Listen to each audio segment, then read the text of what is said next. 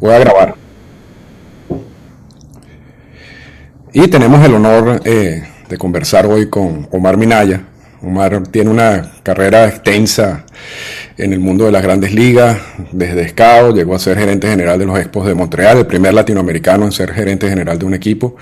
Luego fue también gerente general de los Mets de Nueva York, senior vice president con los Padres de San Diego, trabajó con la oficina del comisionado, luego fue para el sindicato y trabajó con el sindicato, ahora regresa a la oficina del comisionado en, en otro rol. Realmente algo que no ha hecho yo creo que nadie en la historia del béisbol, ¿no? Toda, toda esa, esa, esa cantidad de... Eso es verdad. Eso, es verdad. Es histórico, el único que ha hecho esto. Eso es histórico, porque es que además hay, hay como un concepto negativo si tú trabajas en la oficina del comisionado y luego trabajas en el sindicato, ¿no? Son cosas como que, que no, no, se llevan de la mano, pero, pero tú has logrado saltar para los, dos veces, ¿no? Algo, algo muy interesante. ¿Qué, qué, y esto es un mensaje para más que todo, muchísimas gracias por supuesto Omar por, por, participar aquí.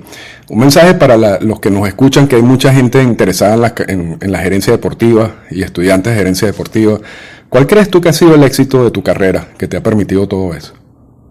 Bueno, eh, gracias por un placer estar aquí contigo. Entonces, eh, no solamente, eh, ¿sabes? Un, un, gran placer, un gran honor.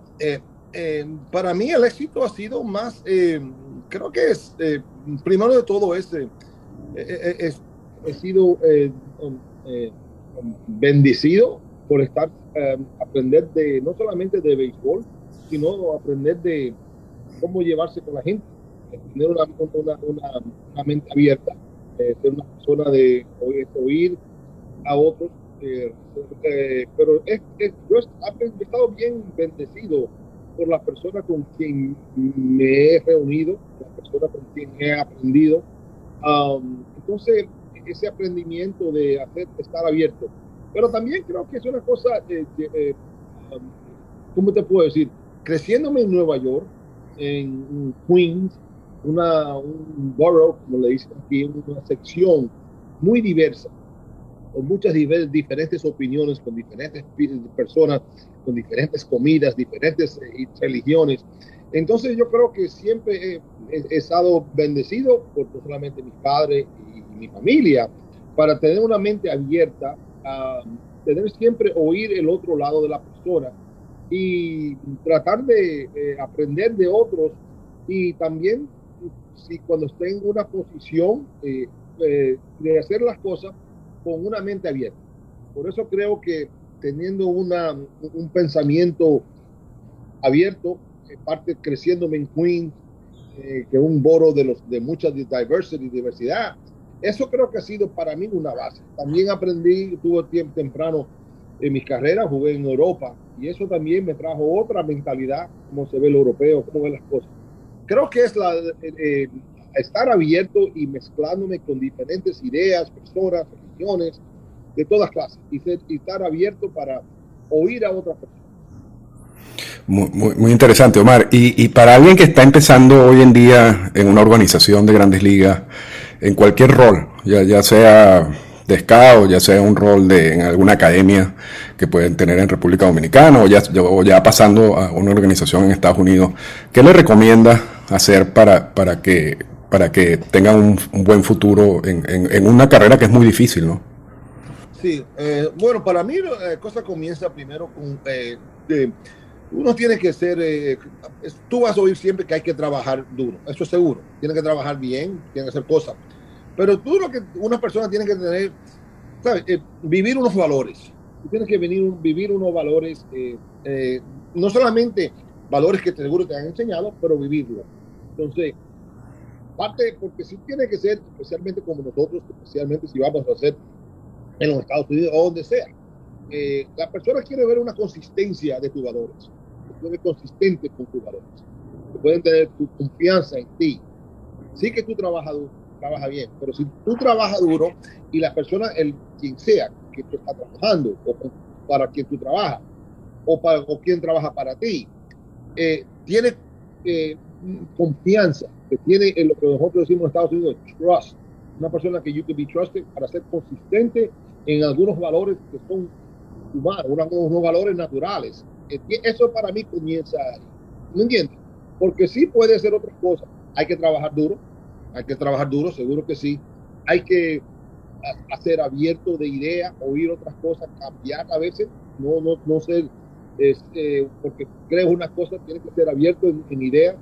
Y si va a estar en béisbol, el béisbol, el béisbol, el béisbol está cambiando, está cambiando mucho, cambiando mucho como los, sea cómo se ven los peloteros, pero si no es solamente de peloteros, sino es que tú tengas tu idea, tú eh, no tenga miedo, eh, usa tu creatividad y úsala, y no tenga miedo, y no tenga miedo de hacer errores, pero también oye bien, te digo también a los, a, los que comienzan, oye más que lo que tú haces, todo tiene su tiempo, pero oye, aprende y siempre eh, quédate en, ser consistente en las cosas que, que son valores humanos que enseñaron tus padres. Y eso, esa, esa mezcla de valores, trabajar duro, te va a llevar, a llevar lejos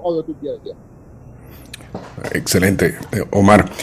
Vamos ahora al tema, el tema que, nos interesa a todos, que es el tema del draft internacional.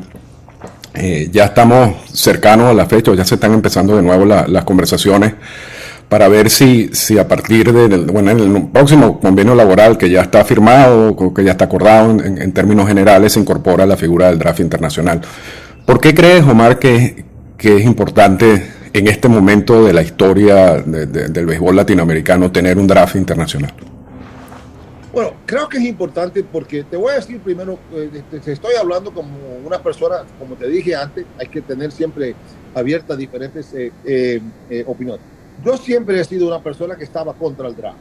He estado por contra el draft en muchos sentidos porque pensaba primero trabajando para un equipo, me sentía que por qué, por qué debe ser yo limitado. Creo que mis habilidades eh, y la libertad de a buscar a quien yo quiera, si trabajo más duro que el otro y tengo más, tengo experiencia o tengo alrededor de gente mía, tú me entiendes, esto por, muchos años, por toda mi vida he estado siempre complicado. Eh, Segundo, lo era cuando era contra el draft, cuando estaba con eh, los equipos y también cuando estaba con la asociación, porque también pensaba la misma cosa que la libertad y por qué, por qué limitar no solamente a, eh, a las personas, sino a eh, la cantidad de dinero que, se, que puede persona ganar. Ahora, del, el último acuerdo, te digo, fue casi cuando ahora mismo hay lo que hay un cap financialmente. Entonces, no es que el sistema es el sistema, ¿no me entiendes? Pero lo que yo he visto en este, y he estado aquí como scout más de 30, de casi cerca de 40 años como scout, y comencé cuando, ¿sabe? ¿sabe? En, los años 80. Pero lo que yo veo ahora en el, sistema de, de, reclutamiento de peloteros eh, eh, no está bien. No está bien. Decir, lo que yo veo es del pecho mundial, es eh, como, como los equipos tienen ya una, una, un cap limitado, entonces lo que se está firmando ahora, lo que se está concentrando, te digo es, no, es que los, lo que se está buscando ahora son muchachos de 11, 12, 13 años. Y yo ver muchachos de 11, 12, 13 años de diferentes países en una academia, dejando la escuela, eh, muchachos de Venezuela, muchachos de otros países, de la República Dominicana o como sea, eh, no veo, eso para mí no es bien. Eso para mí no está bien, ¿tú me entiendes? Entonces, si no está bien, ¿ok? Es ¿por qué no está bien? ¿Tú me entiendes? ¿Por qué? Bueno, porque el sistema forza a todos, con un sistema competitivo, competitivo forza al scout, forza al, al entrenador, forza a, todo eh, el padre, el niño, para buscar su firma a esa edad, porque eso.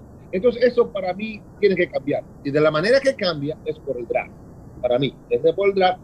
Pero vamos a ver otra cosa la propuesta que se está haciendo ahora para un draft, hay cosas que son muy importantes para mí en, en, este mundo de latinoamericano, en este mundo de, reclutamiento, que está haciendo muy bien, porque mira los, los grandes estrellas que está trayendo. Lo está trayendo los Acuña, está trayendo los Tatís, está trayendo los Guerreros. Entonces, un sistema que dice, están saliendo muchos peloteros. ¿Por qué? Pero, ¿qué pasa? Es que también, para mí, este sistema, ahora, como está, tiene que cambiar y qué podemos hacerlo para mejorarlo. Entonces, la propuesta que se está haciendo, no, el, número de cantidad de peloteros no cambia. Y eso es muy importante. Eh, que, la propuesta que se está haciendo es una de 600 peloteros, al, por lo menos 600 peloteros. Puede ser más. Ahora mismo se están firmando 800 a 900 peloteros al año. Esto no va a cambiar y para mí la oportunidad es muy importante, muy importante el grupo de cantidad. Segundo, ok, entonces la edad no cambia. Eso quiere decir que el muchacho, la propuesta que se hace es a los 17, 16, 17 años el muchacho puede firmar. Eso para mí es muy importante. No quiero que los muchachos entren muy tarde a la cosa. El dinero va a ser más. Y te pongo el dinero casi tercero, porque está el dinero.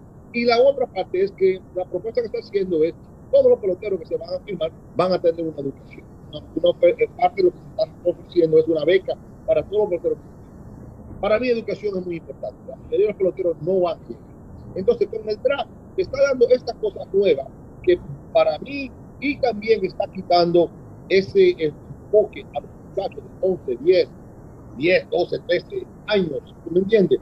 Y, y cambia, va a cambiar, porque entonces, ¿qué pasa? Ahora mismo, los muchachos que dicen que son viejos, dicen que son viejos, tienen 17, 18, 19 años. ¿Cómo es que un muchacho de 18, 19 va a ser viejo? Entonces se le va a poner un enfoque más a esos muchachos de esa edad de 6, 17, 18, 19 para firmar. Y para mí eso, para mí cambia el, el modelo y por eso es cambiado la idea que era antes contra el draft. Creo que este draft en este momento, por lo que está pasando, y no se estoy hablando de las otras cosas que pasan en el camino, porque son cosas que muchos de nosotros sabemos, pero la moral, moralmente lo que está pasando no es bien. Sí, Omar, incluso cuando tú hablas que, actualmente se, firman alrededor de 800 o 900 peloteros, la gente no sabe que mucho, una gran cantidad de esos peloteros firman por 10 mil dólares o menos, porque como se acaban los presupuestos y, los, y hay los hard caps, entonces realmente los equipos no tienen dinero que invertir, sino, sino esos bonos de 10 mil dólares y menos. Yo creo que el, el, el draft internacional, al, con los 600 slots, con, con la cantidad de dinero asignado a cada uno de esos slots, ya de allí mucho jugador se va a beneficiar. Jugador que hoy en día estaría recibiendo 10 mil dólares va a recibir más dinero con un draft, ¿no? Seguramente, muchos más. Y también recuérdate que el, la propuesta que está haciendo, porque recuerda, es un, entonces Arturo, es, es, es, una propuesta ahora mismo. Puede cambiar, porque esto tiene que ser negociado con la Asociación de Peloteros. Pero ahora mismo, el pelotero que es 10 mil dólares, ¿ok? Está por, porque va a ser el último draft pick, vamos a decir, es lo que va a coger el último draft. Eh, creo que puede estar entre 25 a 30 mil dólares, que es algo diferente, para no solamente para el pelotero, pero también para el entrenador que lo está trabajando. Entonces, ¿qué tengo que decir eso? Que yo veo esta, esta propuesta en este momento, con estas eh, adiciones de educación, las firmas se quedan igual, eh, edad, más dinero, y lo que va a eliminar, va a eliminar, y para mí todavía es, regreso a las palabras que no me siento cómodo viendo un deporte, ¿ok? Buscando, firmando eh, muchachos. Y digo firmando, lo se llama preacuerdo, es lo que se dice, pero es, no, no es, no es una gran diferencia como es en los Estados Unidos, como están haciendo los colleges para basketball players, lo que dice un muchacho de, 8, de, de, octavo grado, ¿verdad? Lo único que aquí es diferente, aquí, la scholarship y aquí es dinero, que se le está dando dinero y el muchacho tiene que tienes que perform y para, para, para, tienes que competir a esa edad, 12, 13, 14, para una, para una firma. Y para mí eso, eso no me gusta, no lo veo bien. ¿eh? Y de la única manera es cambiar el sistema y el draft que cambia eso. Y una pregunta, Omar, que, que siempre me, me, me, hacen, porque yo, yo creo que está claro que, que, la inversión en República Dominicana no solamente se va a mantener, sino va a aumentar, porque realmente el draft termina obligando a los equipos que incluso no están interesados en el mercado internacional invertir porque tienen que, participar en el draft y hacer las elecciones, ¿no? Eh, y, yo creo que eso pareciera lógico. Ahora, hay, eh, Venezuela es un país que también produce mucho pelotero y también eh, últimamente Colombia, hay muchos otros países, pero, pero vamos a hablar principalmente de Venezuela, que es de donde me llegan los comentarios. ¿Cómo, y, y es tu área de trabajo además en, la parte de escauteo, ¿cuál es tu, tu visión de, de en, en, un potencial draft, existiendo un draft, ¿cómo, cómo ves tú a MLB eh, identificando el talento en otros países que no sean República Dominicana? Es muy importante y muy, muy, buena pregunta, porque el, el, béisbol no es solamente la República Dominicana. Eh, Venezuela es. La mayoría de los peloteros están saliendo de la República Dominicana y Venezuela, pero Venezuela es un gran, gran mercado, que ha sido gran mercado y ya que ha crecido y haciendo. Bueno, eso, eh, nosotros vamos a, te digo, si se hace un draft, se van a tener que crear ligas, ¿ok? se van a tener que trabajar con diferentes entidades, sea la federación, sea los programas, sea los programas de los de diferentes. Hay, ¿Por qué qué pasa en Venezuela? ¿Va que sí? Eh, van a tener como un modelo casi como se va a hacer en la República Dominicana, como se puede hacer, se va a hacer en Colombia, es que Major League Baseball va a tener que participar, nosotros le llamamos infrastructure, infrastructure investment. Tienen, vamos a tener que invertir haciendo ligas, dándole oportunidad a muchachos para que lo puedan ver. Ahora mismo el venezolano eh, firme, ¿sabe? En el, sistema ahora se está viendo, se está viendo en showcases y la muchos de los showcases ya los peloteros están firmados. Esto le va a dar otra oportunidad, le puede dar un aire nuevo a un muchacho venezolano que tenga, ¿cómo es un muchacho venezolano que dicen que 16, 17, 18 años está muy viejo? Esto no es imposible. Pero si se creamos las ligas, ¿ok? Que tenemos que invertir en estas ligas, tenemos, vamos a tener que trabajar con diferentes entidades, Colombia, eh, venezolana, colombiana, panameña, como sea, ¿ok? Para crear verdadero, lo quote showcase, que los peloteros no están filmados, los peloteros los pueden ver y los scouts pueden ver y no es ese compadreo que hay ahora mismo entre un programa y un scout. Esto va a eliminar esto, porque ahora mismo este compadreo que el scout tiene con el, con, con el, eh, con el, el, entrenador, esto no, porque ahora mismo los 30 equipos lo van a ver y van a decir, este, sí, puede tener el compadreo para saber cómo es Estados Unidos, saber cómo este muchacho de, de, de la Universidad de, eh, de Vanderbilt, qué clase es y tú puedes tener un compadreo con el coach, pero al fin del día es solamente información. No es que este, este coach o ese entrenador te lo va a dar a ti. Ahora mismo el muchacho se está vendiendo por el compadreo del scout y el entrenador. Esto va a cambiar eso si hacemos las ligas, vamos a invertir allá en ligas, invertir, pero también otra cosa que es importante, como en Venezuela, invertir en educación antes que el pelotero entre. Porque eso para mí es muy importante. ¿Qué quiere decir? Que la familia entiendan bien los bonos, que entiendan bien la educación, que entiendan bien qué es lo que van a hacer. Toda esta cosa se llama infrastructure y nosotros pensamos invertir, investir en Venezuela, en Panamá, en Colombia, en todos los otros países. Excelente, bueno, y, y, vamos a tocar el tema de México, porque el tema de México también es, es interesante, ¿no? Eh, pasa mucho en México que, cuando ya se abre el periodo de firma y, van a firmar a los jugadores de México, le dicen ya no tenemos dinero. Porque los mismos preacuerdos ya han absorbido ese dinero de hace dos o tres años, ¿no? Y, y eso tampoco ayuda a, la inversión en programas en México. Eh, tú tienes también, eh, eh, consideras a México dentro de todo ese plan de infraestructura. Es muy importante. Para mí México es una de las plazas que ha crecido más en los últimos años. Yo creo que la academia que ah, ha hecho el señor eh, Alfredo Harp en Oaxaca, eh, una cosa de increíble, una cosa increíble. No sé si cuánta gente de verdad han ido a, ver y cuánta gente ha visto el crecimiento del béisbol mexicano en base a esa academia. ¿No me entiendes? Entonces yo creo también como México, eh, sabiendo que México tiene su liga y otras cosas, pero el mismo modelo es de hacerle esos showcases, esas cosas en México. ¿Y qué quiere decir? Que ahora el muchacho, ahora mismo el pelotero mexicano, cuando vienen a verlo, a filmarlo, muchos de los peloteros ya se han gastado el dinero.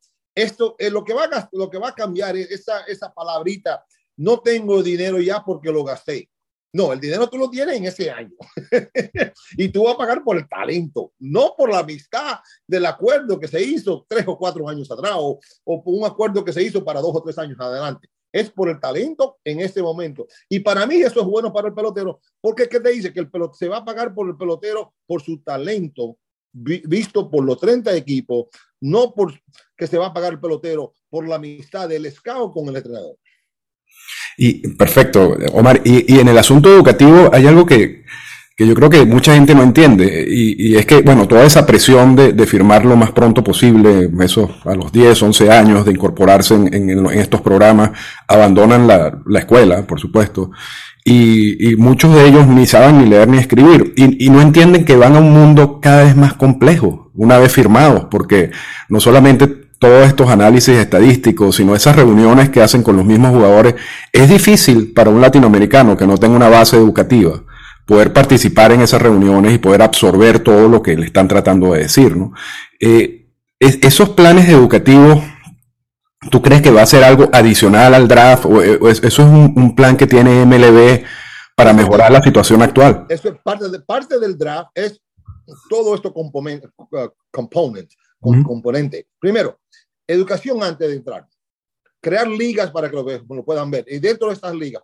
Lo que pasa, eh, eh, eh, entonces, esa es la cosa, Arturo. Para mí, para cambiar el sistema, hay, lo que, porque el sistema necesita es estructura, structure cuando hay structure, tú puedes hacer todas las diferentes cosas. Las, tú puedes, pero ahora mismo no hay structure. Entonces tú no puedes hacer una cosa structure si no hay, si no tiene un, no sé cómo se dice structure en español. Estructura. estructura. Si no hay estructura, una casa no se puede hacer, tú no puedes. Pero cuando hay estructura, entonces tú puedes hacer las cosas de educación antes de entrar. Tú puedes hacer las cosas de enseñar no solamente de, de, sistema, de preparar a un muchacho mejor, eh, eh, eh, ¿sabe? trabajar con las diferentes ligas. Porque entonces, cuando tú tienes una estructura, el draft, lo que yo lo que quiero es que la gente vea que el draft es una estructura para comenzar un proceso de cómo mejorar. Eso está funcionando allá. Y, ya, vamos, ya, estamos casi cerrando la, entrevista, Omar. Que, hay mucha gente todavía en contra del draft. Eh, por distintos motivos, por distintos motivos. Hay algunos que realmente consideran que el draft es una, es una restricción, aun cuando el sistema actual es una restricción, porque el sistema actual no es libre. El sistema está restringido desde el 2012 para acá.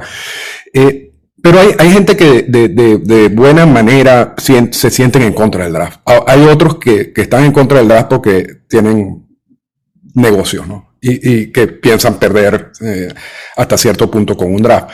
¿Cuál, cuál, es el mensaje a esas personas de, de Omar Minaya que, que, están en contra del draft todavía, incluyendo aquellos de buena fe, ¿no? Sí, sí, sí, y, yo, puedo entender por qué estar contra el draft. Recuerden, estaba hablando de una persona que ha sido contra el draft por casi toda mi vida. Para mí, eh, tú me entiendes, entonces yo puedo entender eso, porque yo entiendo también que cuando hay un cambio y la gente puede decir, bueno, mira lo que pasó en Puerto Rico. Eso es una buena pregunta, ¿no me entiende? Eso vamos a ver lo que pasó en Puerto Rico. Lo que pasó en Puerto Rico, no, yo lo viví. Yo fui, por mi experiencia, he sido scout antes que Puerto Rico era draft y después. Entonces yo puedo entender eso, ¿tú me entiendes? Que con el cambio, ok, cuando tú no sabes una cosa, vamos a recordar también que el, el draft, el béisbol en nuestros países es un negocio es un business. Y cuando tú tienes un negocio que se está funcionando, ¿y por qué cambiarlo? Entonces, todas esas preguntas son buenas y sentimientos que son de pensar bien. Lo que yo le digo es que lo que no deben tener miedo es que el béisbol, la cantidad de dinero en el mercado va a seguir más grande. La cantidad de firmas van a ser igual o más. ¿Ok? Entonces, eso que, por eso digo yo oportunidad. ¿Ok? Eh, lo que va a cambiar es si, si, si tú tienes, puedo entender si tú tienes, bueno, yo tengo un programa, tengo unas grandes relaciones con tres o cuatro equipos y esos muchachos, esos muchachos que tengo ahí, ya yo tengo una, un, sistema, ¿tú me entiendes? O como scout, porque hay muchos scouts que están contra el draft, dicen, bueno, yo tengo este, eh, ¿sabes? este grupo de, de, de, entrenadores tienen todos los mejores muchachos y sí, pero yo creo que lo que digo es esto, si uno está en el negocio de béisbol y hace las cosas bien, ¿ok? Y hay más dinero y hay oportunidad, no te va a cambiar tu negocio. No te va a cambiar. Segundo, que tú vas a tener que trabajar diferente. Bueno, eso sí, que va a ser más competitivo. Eso sí. Si tú tienes miedo a la competencia, si tú tienes eso. Y tercero, cuarto es que si tú, como digo yo, yo soy un padre de familia. Cuando tú ves a unos muchachos jóvenes, tú crees que eso está bien. Entonces hay que pensar no solamente en el béisbol, hay que pensar en nuestra comunidad, hay que pensar en, los niños, hay que pensar en algo que sea mejor. Económicamente no va a cambiar, va a mejorar. Si tú trabajas, esta persona, para mí, una persona en un, draft eh, con cosas que hay que proteger mucho, es estos complejos, 30 complejos o más. Y toda esa gente que trabaja, son trabajos eh, no solamente los, los, entrenadores, las personas que cocinan, las personas que limpian, las personas que arreglan el estadio, son, eh, es, son los, los, los, trainers que tienen en Venezuela, vamos a decir, en diferentes comunidades. Estos son bases de trabajo para muchos. Esto no, no va a cambiar. Entonces, no le tengan miedo a eso y entiende que va a cambiar algunas cosas, pero el cambio no va a ser monetario, va a ser hasta, va a ser mejor, y va a tener estructura y si tú tienes habilidades, tú, eh, todo el mundo va a estar bien si tiene habilidades. Ahora, el que no quiere trabajar, el que se va, no, que tengo mi, mi, compadre, entonces yo tengo los peloteros, bueno, si, eh, si ese es tu sistema, esto no va a ser bueno para ti. Te lo voy a decir, no va a ser bueno para ti. Ese grupito que está ahí de mi compadre, de fulano, ese grupito, no va, esto no va a ser bueno para ti, porque tú vas a tener que competir. y, ya para cerrar, Omar, tradicionalmente cuando, cuando se habla de los, de los planes y los proyectos con Latinoamérica, en este caso estamos hablando del draft, a veces se hacen comités para analizar estas situaciones, pero mucha gente de ese comité no son muy experta en Latinoamérica, ¿no? Es ha sido lamentable eso históricamente, ¿no? ¿Cómo, garantizamos que una vez se implemente un draft sí va a haber gente que conozca el mercado latinoamericano? Por supuesto, tú eres un, ejemplo de eso, pero, pero ¿quiénes te van a acompañar eh, eh, en, esa labor, que es una, va a ser una labor bastante fuerte, ¿no? Sí, yo creo que eso es muy importante. Y yo, como te dije, me preguntaste por qué eh, Omar ha llegado donde ha llegado, eh, porque creo, vamos a decir en este momento, es que hay que oír voces. No solamente las voces que tú quieres oír, sino también las voces que tú no quieres oír. Eh, entonces es importante tener para mí en diferentes comités personas que sepan del, del, del, mercado. te digo a niveles de scout, a niveles de entrenadores, a niveles de periodistas, a niveles de todas esas cosas. Para mí, mi recomendación es crear comités, oír workshop, group shop, para oír y que todo el mundo tenga participación, incluyendo la Asociación de Peloteros, para que todos trabajemos juntos para hacer esto, porque lo que queremos es hacer las cosas bien para los peloteros. Yo creo mucho en, el muchacho joven, dar la oportunidad al muchacho joven. Para mí eso es muy importante y tenemos que ser, oír y tener eh, una, una mente abierta y una mente y un grupo participante de oír. Que se haga, que vamos a cuidado con el cuidado, no, pero las mejores decisiones se hacen cuando se oyen todos. Excelente, Omar. Bueno, muchísimas gracias, Omar, por, por, por, la participación y bueno, muchísima suerte en todo ese proceso, en esas negociaciones y, bueno, una vez que se negocie el draft internacional, si ese es el caso, te invitamos y volvemos a conversar acerca de los próximos pasos. Muchas gracias, Arturo. Un gran placer eh, estar contigo. Eh, para mí, una persona que he seguido por muchos, una persona que sirve que te enseña mucho, no solamente inteligencia, sino eh, eh, muchas habilidades, pero te agradezco y si hacemos un draft, eh, cuenta que tú, eres, tú, eres, una persona que vamos a llamar y, decir qué tú piensas de esto. ¿okay? Muchísimas gracias, un honor, un honor. Okay. Muchas gracias, Omar. Déjame, déjame poner aquí en, en, ah, no, dejar de grabar.